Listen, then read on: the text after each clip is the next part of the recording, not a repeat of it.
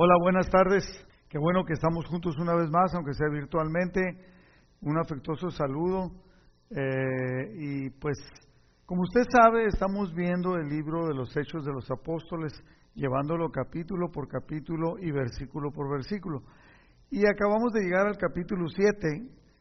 esta, esta le puse yo aprendiendo de Esteban, porque todo el capítulo, casi todo, es un discurso o o una enseñanza que una prédica, una exhortación que Esteban da y, vamos a concentrarnos ahí. Son muchos versículos, pero me voy a ir lo, lo más claro y tranquilo que pueda para terminarlo y tener un buen tiempo. Padre, te damos gracias por este tiempo que podemos estar delante de tu presencia. Te pedimos la guía y la dirección de tu Espíritu Santo para cada uno de mis hermanos que se encuentra conectado que se encuentra recibiendo esta palabra, que sea de bendición, que sea de bendición para nosotros, que tu Espíritu Santo nos hable, nos ministre, nos enseñe todo aquello que debemos de aplicar en nuestra vida, Padre. Que no quede en letra muerta, que no quede simplemente en un estudio más, sino que sea algo que tu Espíritu Santo lo lleve a que se haga carne en nuestras vidas. Pongo esta reunión delante de ti y que tú te pido, Padre, que tú unjas mis palabras en el nombre de Jesús. Amén. Bueno, Hechos eh, capítulo 7 le puse yo aprendiendo de Esteban, porque mire que hay cosas que hay que aprender aquí, ¿no? Para empezar, que se aprenda esto. Hechos capítulo, el versículo clave es el versículo 55, que dice, pero Esteban, lleno del Espíritu Santo, fijó la mirada en el cielo y vio la gloria de Dios y vio a Jesús de pie en el lugar de honor a la derecha de Dios. Este versículo es tremendo, está lleno de, significado, pero, pero no lo quiero explicar ahorita, lo quiero explicar hasta el momento que lleguemos y poderlo, poderlo entender y poderlo aplicar. Debemos de notar esto, quiero que note esto, le voy a dar tres versículos del capítulo 6. Hechos 6.8 dice que Esteban era un hombre lleno de la gracia y del poder de Dios y hacía señales y milagros asombrosos en la gente. Que no se le olvide que este hombre del cual vamos a leer la disertación que él dio, que le dio a los, a los judíos, versículo 10, ninguno de ellos, de los que estaban frente a él, podían hacerle frente a la sabiduría y al espíritu con que hablaba Esteban. Qué tremendo, ¿no? Ojalá que así dijeran de nosotros, ojalá que así eh, fuera algo especial. Versículo 15 dice, entonces todos los que estaban sentados en el concilio, que él estaba hablando al concilio porque lo habían llevado arrestado, acusándolo de cosas falsas, dice, todos los que estaban sentados en el concilio, al fijar los ojos en él, vieron su rostro como el rostro de un ángel. Qué tremendo, ¿no? Eh, y vamos a empezar el capítulo 7. Eh, y la Biblia pone, le pone así, discurso de Esteban. Eh, Hechos capítulo 7, versículos del 1 al 5 dice, entonces el sumo sacerdote le preguntó a Esteban, ¿son ciertas estas acusaciones? Lo estaban acusando igual que a Jesús, ¿no? De que había dicho él que el templo iba a ser destruido y que lo iban a levantar en tres días y bueno, lo, lo estaban acusando cosas que él no dijo, ¿no? Y Esteban dio la siguiente respuesta, hermanos y padres, escúchenme, en todo voy a leer la NTV, solamente cuando sienta necesidad voy a leer un poquito de la Reina Valera. Escúchenme, nuestro glorioso Dios se le apareció a nuestro antepasado Abraham en Mesopotamia, antes de que él se estableciera en Harán. Dios le dijo, deja tu patria y a tus parientes y entra en la tierra que yo te mostraré. Quiero hacer el primer punto notorio aquí, ¿no? Que, que debemos entender. Esteban un hombre sabio, lleno de sabiduría y lleno del Espíritu Santo, lo primero que hace, después lo vemos también en el, apóstol Pablo, muy buenos para predicar, eh, lo vemos así, toma algo, un punto de referencia, que los otros amen y crean para poder entrar, para que pueda captar su atención. Entonces, los judíos decían, nuestro padre Abraham. Entonces ahí toma el punto de partida. Y Dios le dice a Abraham, deja tu patria y a tus parientes y entra en la tierra que yo te mostraré. Entonces Abraham salió del territorio de los caldeos y vivió en Harán hasta que su padre murió. Después Dios lo trajo hasta aquí, a la tierra donde ustedes viven ahora. Pero Dios no le dio ninguna herencia aquí, ni siquiera un metro cuadrado de tierra. Pero Dios sí le prometió que algún día toda la tierra les pertenecería a Abraham y a sus descendientes aun cuando él todavía no tenía hijos. Quiero decirle lo siguiente, no voy a ir explicando versículo por versículo de la historia que está contando Esteban, porque eso viene en otra parte de la Biblia y cuando estudiamos esa parte de la Biblia es cuando lo vemos. Aquí nos vamos a concentrar en la capacidad que Esteban tenía y cómo llevó la disertación ante los judíos. Número 7, número 6. Dios también le dijo que sus descendientes o sea, Dios a Abraham, vivirían en una tierra extranjera, donde serían oprimidos como esclavos durante 400 años. Fíjese, Dios le dice a Abraham que sus descendientes van a ser ah, oprimidos durante 400 años. Le está profetizando. Cuando pasa lo de Moisés, habían estado oprimidos por 400 años. Pero yo, dice, le dice a Abraham, yo castigaré la nación que los esclavice, dijo Dios, y al final saldrán de allí y me adorarán en este lugar. En aquel entonces Dios también le dio a Abraham el pacto de la circuncisión, otra cosa que los judíos ah, lo tomaban como algo muy importante. Entonces Esteban les está diciendo, verdaderamente es Dios, verdaderamente lo creemos, ¿no? Así que cuando nació su hijo Isaac, Abraham lo circuncidó al octavo día, y esa práctica continuó cuando Isaac fue padre de Jacob y cuando Jacob fue padre de los doce patriarcas de la nación israelita. Estos patriarcas tuvieron envidia de su hermano José y lo vendieron para que fuera esclavo en Egipto, pero Dios estaba con él. Todo esto los judíos lo creían. Entonces, lo que estaba haciendo él era aprovechar ese background, aprovechar ese conocimiento, esa creencia es como cuando nosotros hablamos con un católico, no, yo he visto, yo he visto a cristianos que quieren compartir un católico. Lo primero que hacen es atacarlo, que, que los ídolos y que las creencias equivocadas. Le voy a poner un ejemplo. Con los católicos, vamos a decir que toda esta sea la creencia. Tenemos así de creencias iguales y así de diferentes. Y todo mundo se va directamente a eso. Entonces lo pierdes. Pierdes al, pierdes al católico en vez de, en vez de, de, aprender esto de Esteban, de, empatarte con él, hacerle sentir que tú también estás con él. Entonces, dice, y lo rescató de todas sus dificultades. Y Dios le mostró su favor ante el faraón, el rey de Egipto. Dios también le dio a José una sabiduría fuera de lo común, de manera que el faraón lo nombró gobernador de todo Egipto y lo puso a cargo del palacio. Pero un hambre azotó Egipto y Canaán, Hubo mucho sufrimiento y nuestros antepasados se quedaron sin alimento. Jacob oyó que aún había grano en Egipto, por lo que envió a sus hijos, nuestros antepasados. Fíjense bien cómo se está empatando, ¿eh? Nuestros, no dice mis antepasados, no dice sus antepasados, dice nuestros antepasados a comprar un poco. La segunda vez que fueron, José reveló su identidad a sus hermanos y se los presentó al faraón.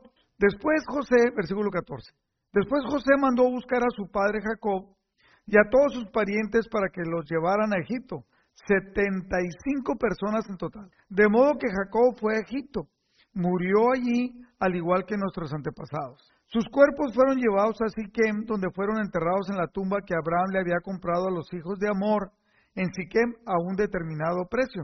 A medida que se acercaba el tiempo en que Dios cumpliría su promesa a Abraham, el número de nuestro pueblo en Egipto aumentó considerablemente. Pero luego ascendió un nuevo rey al trono de Egipto, versículo 18, quien no sabía nada de José. Este rey explotó a nuestro pueblo y lo oprimió. Forzó a los padres a que abandonaran a sus recién nacidos para que murieran. En esos días nació Moisés, un hermoso niño a los ojos de Dios. Sus padres lo cuidaron en casa durante tres meses. Cuando tuvieron que abandonarlo, la hija de Faraón lo adoptó y lo creó como su propio hijo. A Moisés le enseñaron toda la sabiduría de los egipcios y era poderoso tanto en palabras como en acciones. Versículo 23. Cierto día, cuando Moisés tenía 40 años, decidió visitar a sus parientes, el pueblo de Israel. Vio que un egipcio maltrataba a un israelita. Entonces Moisés salió en defensa del hombre y mató al egipcio para vengarlo. 25. Moisés supuso que sus compatriotas israelitas se darían cuenta de que Dios lo había enviado para rescatarlos, pero no fue así. Al día siguiente los visitó de nuevo y vio que dos hombres de Israel estaban peleando. Trató de ser un pacificador y les dijo, señores, ustedes son hermanos, ¿por qué se están peleando? Pero el hombre que era culpable empujó a Moisés. ¿Quién te puso como gobernante y juez sobre nosotros? Le preguntó. Versículo 28. ¿Me vas a matar como mataste ayer al egipcio? Cuando Moisés oyó eso, huyó del país y vivió como extranjero en la tierra de Madián. Ahí nacieron sus dos hijos. Cuarenta años después, en el desierto que está cerca del monte Sinaí, un ángel se le apareció a Moisés en la llama de una zarza que ardía. Moisés quedó asombrado al verla. Y cuando se estaba acercando para ver mejor, la voz del Señor le dijo, yo soy el Dios de tus antepasados, el Dios de Abraham, el Dios de Isaac y de Jacob. Moisés tembló aterrorizado y no se atrevía a mirar. Entonces el Señor le dijo, quítate las sandalias porque estás parado sobre tierra santa. Versículo 34. Ciertamente he visto la opresión de mi pueblo en Egipto, he escuchado sus gemidos y he descendido para rescatarlos. Ahora ve, porque te envío de regreso a Egipto. Así que Dios envió de vuelta al mismo hombre que su pueblo había rechazado anteriormente, cuando le preguntaron, ¿quién te puso como gobernante y juez sobre nosotros? Mediante el ángel que se le apareció en la zarza que ardía, Dios envió a Moisés para que fuera gobernante y salvador del pueblo. Versículo 36. Y por medio de muchas maravillas y señales milagrosas, Él los sacó de Egipto. Aquí estamos hablando, usted ya lo sabe, las plagas de, Egipto y todo, y todo lo que pasó, la Pascua, cómo se instituyó la Pascua, los guió a través del Mar Rojo y por el desierto durante 40 años. Si se fija que Esteban se concentra en los detalles más importantes, no le dice abrió el Mar Rojo, había una nube que los cubría de día, había una columna de fuego que los, que los alumbraba y los, los, los les servía en la noche. Y se concentra en lo más importante. Versículo 37. Moisés mismo le dijo al pueblo, Dios les levantará un profeta como yo de entre su propio pueblo. Moisés estuvo con, fíjese bien, los lleva a que concentre su atención al profeta que Moisés le había dicho al pueblo, a ellos, a su pueblo anterior, de que Dios iba a levantar a un hombre, a un profeta, dice, a un profeta como yo, de entre su propio pueblo. Y ellos ya sabían que les había dicho, a él deben de escuchar. Importante porque estaba hablando de Jesús. Versículo 38. Moisés estuvo con nuestros antepasados, la asamblea del pueblo de Dios en el desierto. Cuando el ángel le habló en el monte Sinaí, y ahí Moisés recibió palabras que dan vida para transmitirla a nosotros. Les está hablando de la ley. ¿Qué era lo que más santificaba al pueblo? La ley. Fíjese qué, habilidad, ¿no? Pero nuestros antepasados, versículo 39, pero nuestros antepasados se negaron a escuchar a Moisés, lo rechazaron y quisieron volver a Egipto. Versículo 40. Le dijeron a Aarón, haznos unos dioses que puedan guiarnos, porque no sabemos qué le ha pasado a este Moisés, quien nos sacó de Egipto. De manera que hicieron un ídolo en forma de becerro. Le ofrecieron sacrificios y festejaron en e, ese objeto que habían hecho.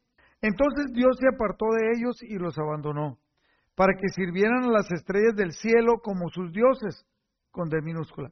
En el libro de los profetas está escrito, Israel, ¿acaso eras, era a mí a quien traía sacrificios y ofrendas durante estos cuarenta años en el desierto? No, tú llevaste a tus propios dioses paganos, el santuario de Moloch, la estrella de tu dios Refán, y las imágenes que hiciste a fin de rendirles culto. Por eso te mandaré al desierto, tan lejos como Babilonia. Aquí empieza a meter en la enseñanza, Esteban, de que el pueblo ha sido obstinado, teniendo el favor de Dios, de todos modos hacen lo que se les pega la gana. Ahí lo está metiendo, ¿por qué? Porque va a llegar al momento que los acuse de que ellos han sido así. Versículo 44. Nuestros antepasados llevaron el tabernáculo con ellos a través del desierto que era la morada de Dios. Lo construyeron según el plan que Dios le había mostrado a Moisés. Años después, cuando Josué dirigió a nuestros antepasados en las batallas contra las naciones que Dios expulsó de esta tierra, el tabernáculo fue llevado con ellos al nuevo territorio y permaneció allí hasta los tiempos del rey David.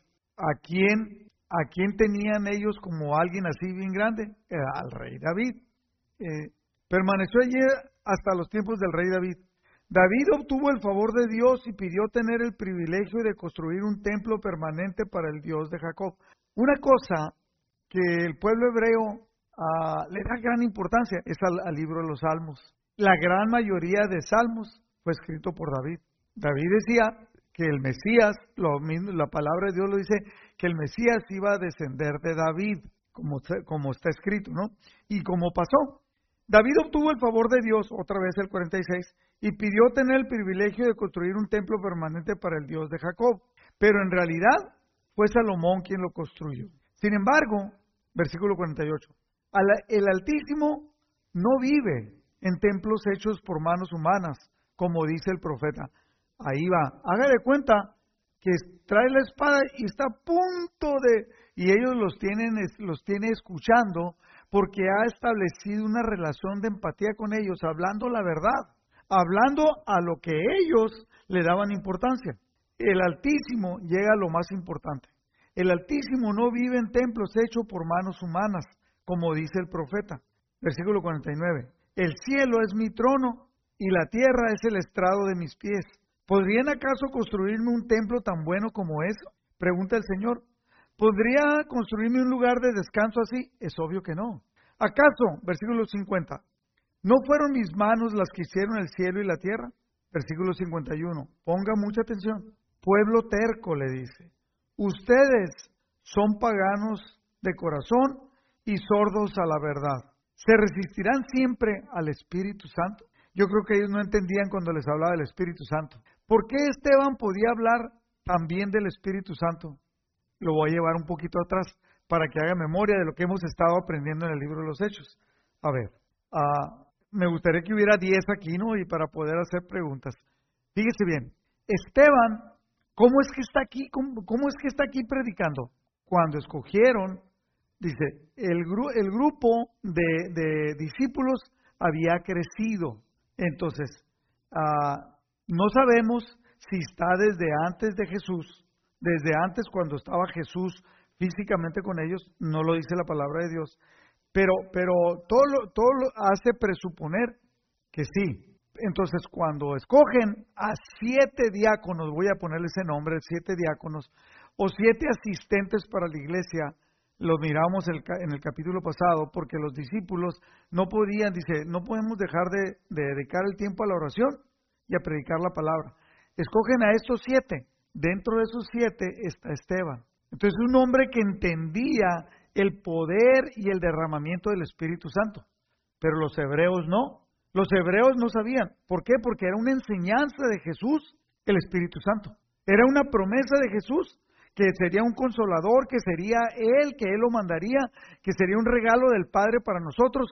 Él entendía claramente el concepto y estaba lleno del Espíritu Santo.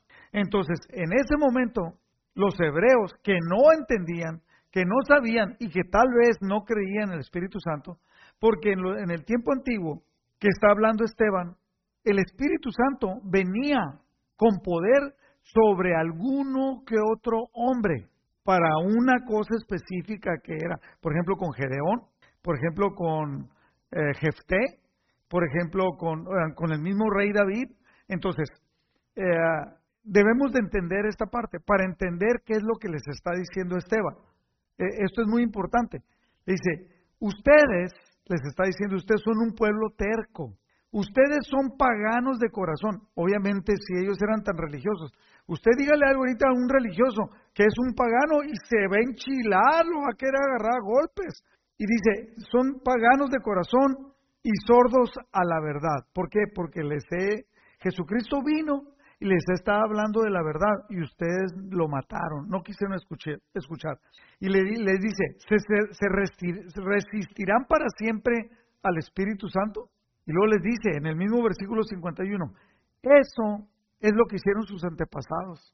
Resistirse al, Espíritu Santo. Sus antepasados fueron paganos de corazón y sordos de la verdad. Dice, eso es lo que hicieron sus antepasados y ustedes también. Tranquilamente se los, se los lleva a través de la historia que ellos conocían y luego los confronta. Y dice versículo 52, todavía les da oportunidad, dice, mencionen ustedes, les dice al concilio, mencionen a un profeta a quien sus antepasados no hayan perseguido. Hasta mataron a los que predijeron la venida del justo, o sea, la venida del Mesías. El Mesías a quien ustedes traicionaron y asesinaron. Pablo Pedro lo había hecho, los había confrontado y hubo arrepentimiento. Aquí cuando se los dice claramente, ustedes son, sus padres lo hicieron, todo, entonces ellos se enojaron.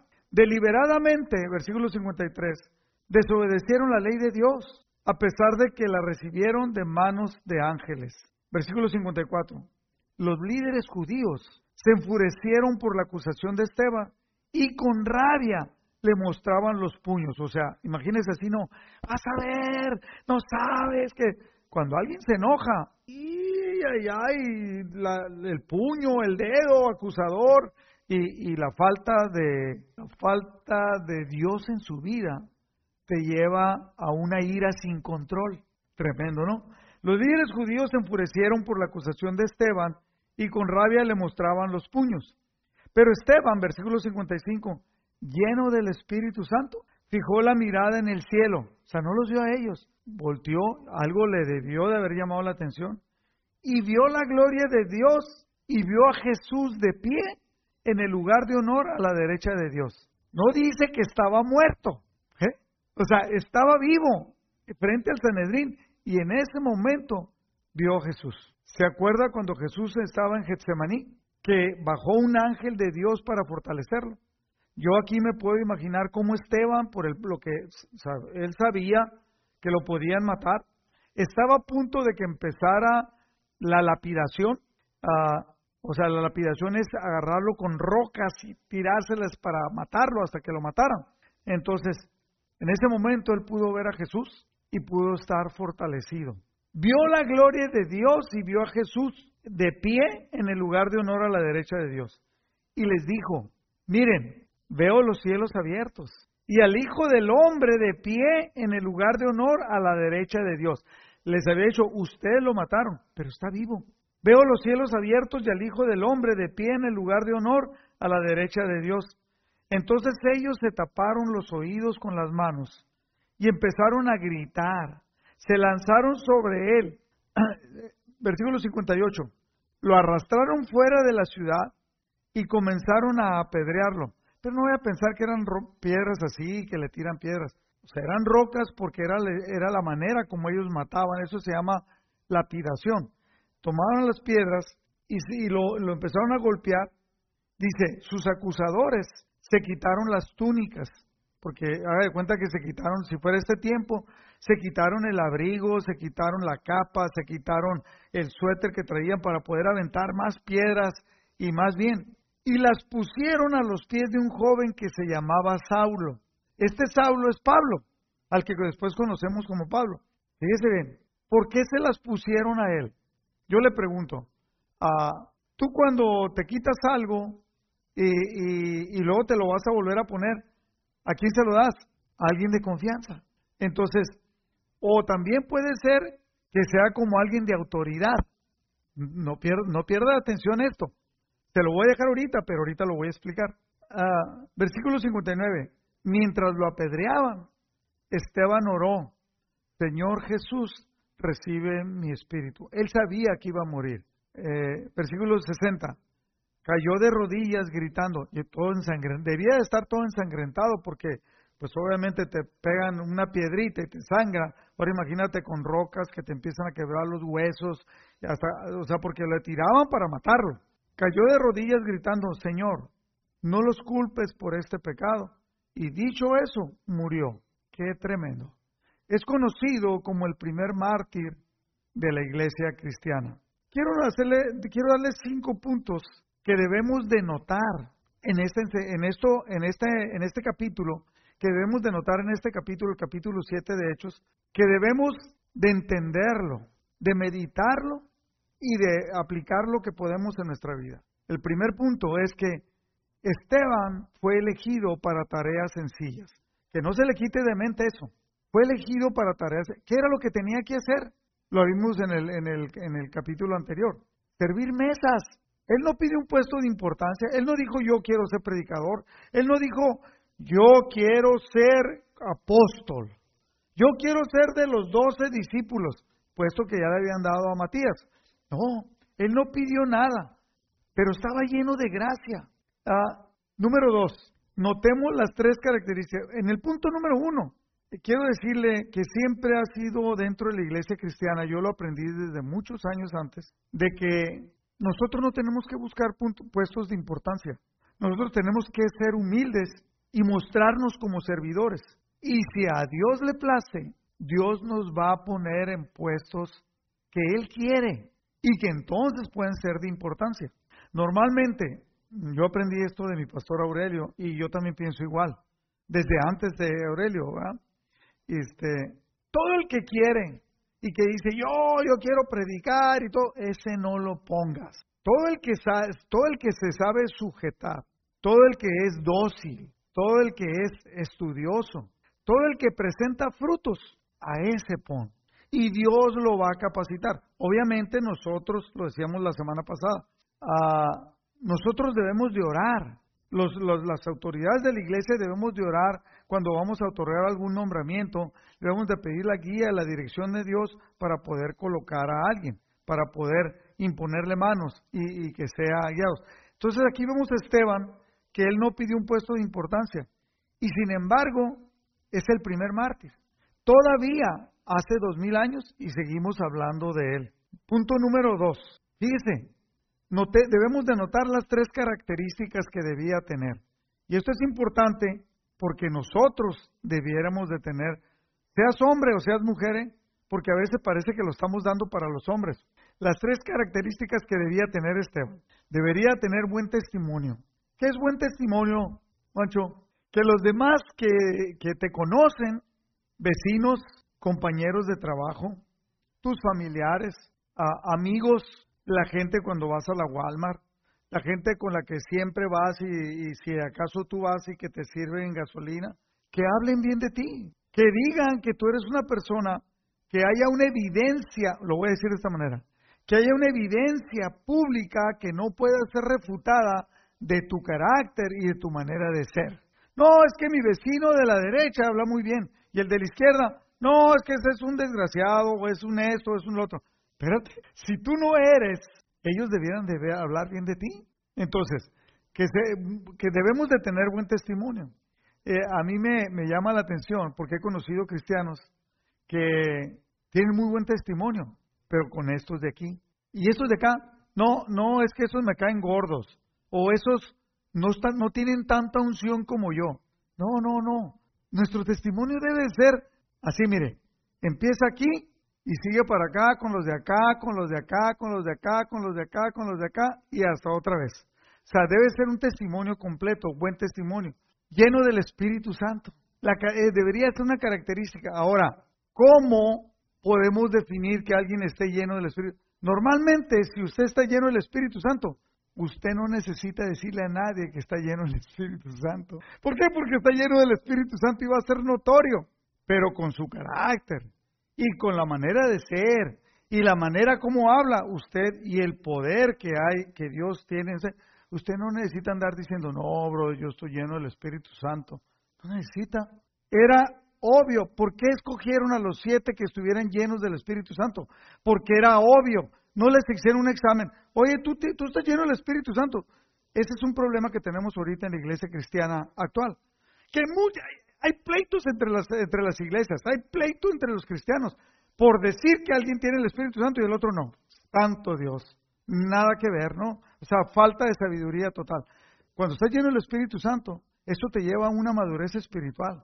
No andas en cosas que no tiene sentido andar a través de tu vida y a través de todo lo que haces, glorificas a Dios. Dios es glorificado a través de ti.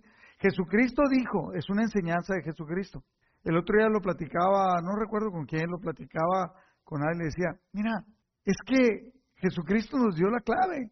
Por sus frutos lo vas a conocer. No es por lo que digamos, es por nuestros frutos.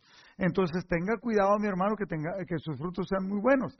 Y número, eh, Guancho no cambia. Y el tercer punto es que tenían que estar llenos de sabiduría. O sea, cuando Pablo le dice a Timoteo que busque a quién va, a quién va a poner a servir en la iglesia, le dice que no sean neófitos. Y aquí los discípulos no querían, para servir a las mesas, no querían neófitos. ¿Por qué? Mire, yo he sabido, por ejemplo, de personas que en una iglesia los han puesto a recoger la ofrenda.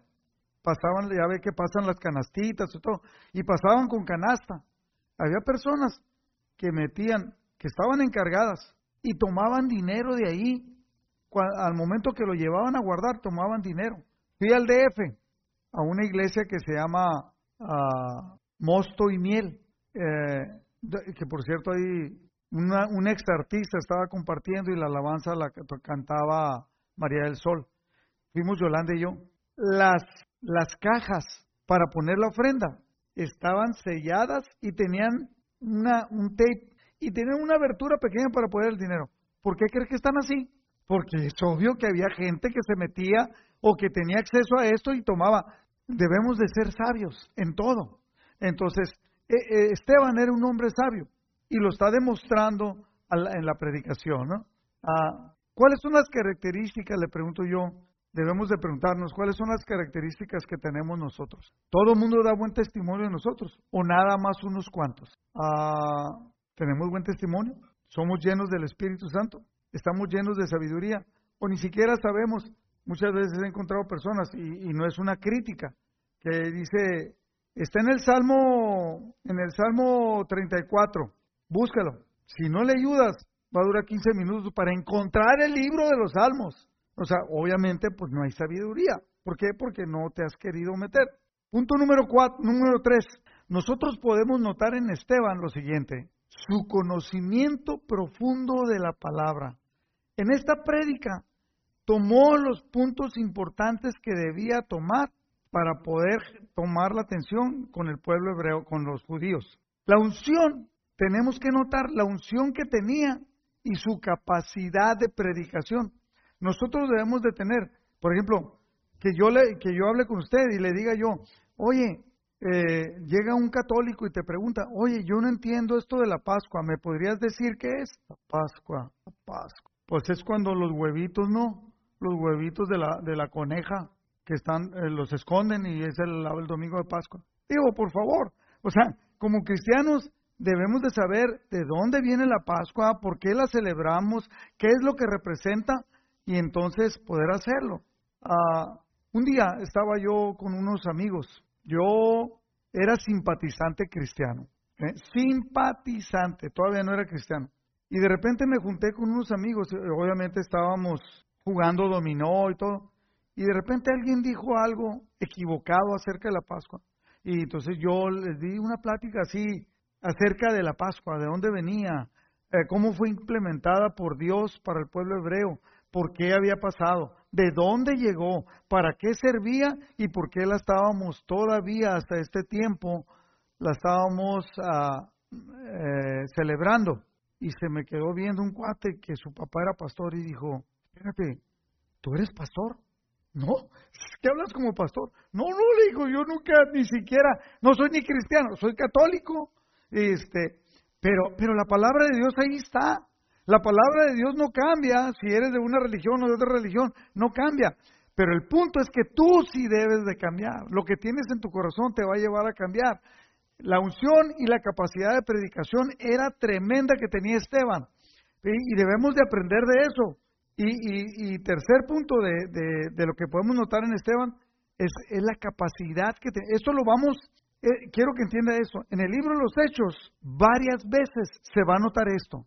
La capacidad que tenían estos hombres llenos del Espíritu Santo para enfocar toda la religión, para enfocar todo lo que sucedía, enfocarlo en Cristo. Saber encontrar en Cristo en cualquier área, así sea del Antiguo Testamento, a saber cómo encontrarlo. Era una capacidad que era dada por el Espíritu Santo a estos hombres, la capacidad que tenía de enfocarse en Cristo. Esteban dio una demostración de su conocimiento. marcando los sucesos más importantes, sin perderse en ambigüedades. Los que escuchaban no podían refutar su, predicación. Es más, estaban sorprendidos. ¿Por qué? Porque los judíos, estos del concilio, conocían la historia y él les estaba hablando de la historia, pero se lo estaba enfocando cómo, cómo hablaba y cómo iba referido hacia la promesa de Dios en Cristo. Y otra cosa, eh, la cuarta cosa que podemos notar en Esteban es la valentía con que se expresaba. No tenía temor. Sabía que estaba frente al concilio y que lo podían matar. Ellos habían matado a Jesús y que lo podían matar. Y los miraba y los miró enojarse y nunca tuvo miedo. Se dice que para que una persona pueda dar su vida por el Evangelio, primero debe llevar su vida por el Evangelio. ¿Cómo es esto? Que en realidad, si tú crees en el Evangelio, tu vida debes tener una vida totalmente transformada y entregada a Dios y entregada al Evangelio, para que entonces puedas entregar tu vida por el Evangelio, como, e, como Esteban, que fue el primer mártir, ¿no? Es un desafío para nosotros, los cristianos, y debemos preguntarnos cuántos riesgos corremos por ser cristianos. La gran mayoría podemos decir que ninguno. ¿Estaríamos dispuestos a morir por Jesús? Hágase esa pregunta. y Usted no se la puede contestar a nadie. Es solamente entre, entre Jesús y usted. Punto número cuatro. Esteban tenía la actitud de Cristo. Estaba lleno del Espíritu Santo. No se defendió cuando fue, atacado. Y pidió al Padre que perdonara a sus, a sus agresores. Igualito que Jesús. Es importante. Tuvo y luego tuvo la capacidad de ver a Jesús personalmente. No podemos saber, porque no viene referido, si él conoció personalmente a Jesús cuando estuvo en la tierra, o si, o si fue uno de los discípulos que después llegaron. No, no lo dice, no lo menciona, pero él tuvo la capacidad de, de ver a Jesús personalmente cuando se abrieron los cielos y él pudo verlo. Yo, yo, yo esto lo puedo traspolar o lo puedo transportar a mi propia vida. Cuando nosotros somos llenos del Espíritu Santo, cuando tenemos la actitud que tuvo Cristo, como dice Filipenses, entonces Jesús es revelado a, nosotros personalmente. Hechos 7:55 dice, Esteban, lleno del Espíritu Santo, fijó la mirada en el cielo y vio la gloria de Dios y vio a Jesús de pie en el lugar de honor a la derecha de Dios. Y les dijo, miren, veo los cielos abiertos y al Hijo del Hombre de pie en el lugar de honor a la derecha de Dios. No cualquiera tiene ese privilegio. Número 5 y último punto. Esteban fue una poderosa influencia para Pablo. Fíjese bien, Pablo estaba allí consintiendo o casi, casi dirigiendo la muerte de Esteban. No sabemos si estaba en el concilio, parece que no, pero cuando lo sacaron arrastrando fuera de la ciudad, ahí ya iba Pablo. Y en lo que iban a hacer una lapidación, o sea, matarlo a pedradas con rocas, Pablo estaba ahí. Fíjese bien lo que dice, aún la muerte de él, yo, yo lo digo, ¿eh? Aún en su muerte, el ejemplo de Esteban debió de haber tocado a Pablo. Fue uno de los puntos que Pablo tuvo que ver. Tal vez estuvo en la predicación, tal vez estuvo cuando dijo, Señor, perdónales este pecado, no se los tomes en cuenta. Tal vez dijo, Señor, recibe mi estuvo cuando dijo, recibe mi espíritu, lo estaba oyendo. Y tuvo que haber sido conmovido. Cuando una persona se ha dicho esto, cuando una persona es capaz de morir por lo que verdaderamente cree, es ejemplar. Entonces los discípulos murieron de uno por uno y, y, al que lo ve tenía que ser impactado. Fíjese, Hechos capítulo 8, que es el capítulo que sigue, pero el versículo 1 lo que dice, Saulo fue uno de los testigos y estuvo totalmente de acuerdo con el asesinato de Esteban. ¿Se da cuenta? Ese día comenzó una gran ola de persecución que se extendió por toda la iglesia de Jerusalén. Y todos los creyentes, excepto los apóstoles, fueron dispersados por las regiones de Judea y Samaria. Es lo que se es conocido como la diáspora. En Hechos 22, 19, esto sucedió en Jerusalén tiempo, eh, después. Y aquí está hablando Pablo. Pero Señor, argumenté, seguramente ellos saben que en cada sinagoga yo encarcelé y golpeé a los que creían en ti. Versículo 20. Y estuve totalmente de acuerdo cuando mataron a tu testigo Esteban. Aquí está diciendo Pablo. Estuve allí cuidando los abrigos que se quitaron cuando lo apedrearon. O sea, las túnicas, dice la reina Valera. pero aquí como estoy leyendo la NTV, dice, estuve cuidándolos, o sea, estaba consciente, estaba totalmente de acuerdo, o sea, totalmente. Pablo refiriéndose a Esteban, después hablando cómo él no merecía ser llamado apóstol, no merecía ser escogido de Cristo. ¿Por qué? Porque él había perseguido a la iglesia. Y él está diciendo, nunca, mi querido hermano, y con esto termino, nunca subestime el poder de testimonio. Esteban estaba haciendo un fuerte testimonio para, para quien sería después el apóstol Pablo, quien sentó las bases, aunque hubo otros hombres, sentó las bases por los escritos de la doctrina cristiana que aún hasta nuestros días estamos viviendo. Incline su rostro. Padre, te damos infinitas gracias, Señor, por esta tremenda enseñanza que tu palabra nos da en este en el libro de los Hechos, en este capítulo 7. Padre, enséñanos a, a meditar y a tomar la parte que podamos aplicar en nuestra vida y que y eso nos lleve a ser transformados, a cambiar, a cambiar nuestra manera de ser, a cambiar nuestra manera de estudiar la palabra, a cambiar nuestra manera de predicarles a los demás, no como pastores, sino como cristianos, poder predicarles a los demás. Esteban no tenía ningún título especial, sin embargo, tremenda prédica ante el concilio. Supo tomar la oportunidad, Padre, que así nosotros sepamos tomar el reto y la oportunidad para poder compartir de ti con aquellos que necesitan tanto de ti, sobre, sobre todo en estos tiempos tan difíciles. Yo te pido, Padre, pongo a cada uno de mis hermanos que están escuchando esta prédica, Señor, este estudio, para que tú derrames abundante gracia. Tu palabra dice, el apóstol Pedro dice que antes bien creced en la gracia y el conocimiento de nuestro Señor Jesucristo. Padre, que podamos ser esas personas, que podamos crecer. Yo te doy gracias, Señor, por cada, la vida de cada uno de ellos y los bendigo con la autoridad que me has dado en el nombre de Jesús. Amén.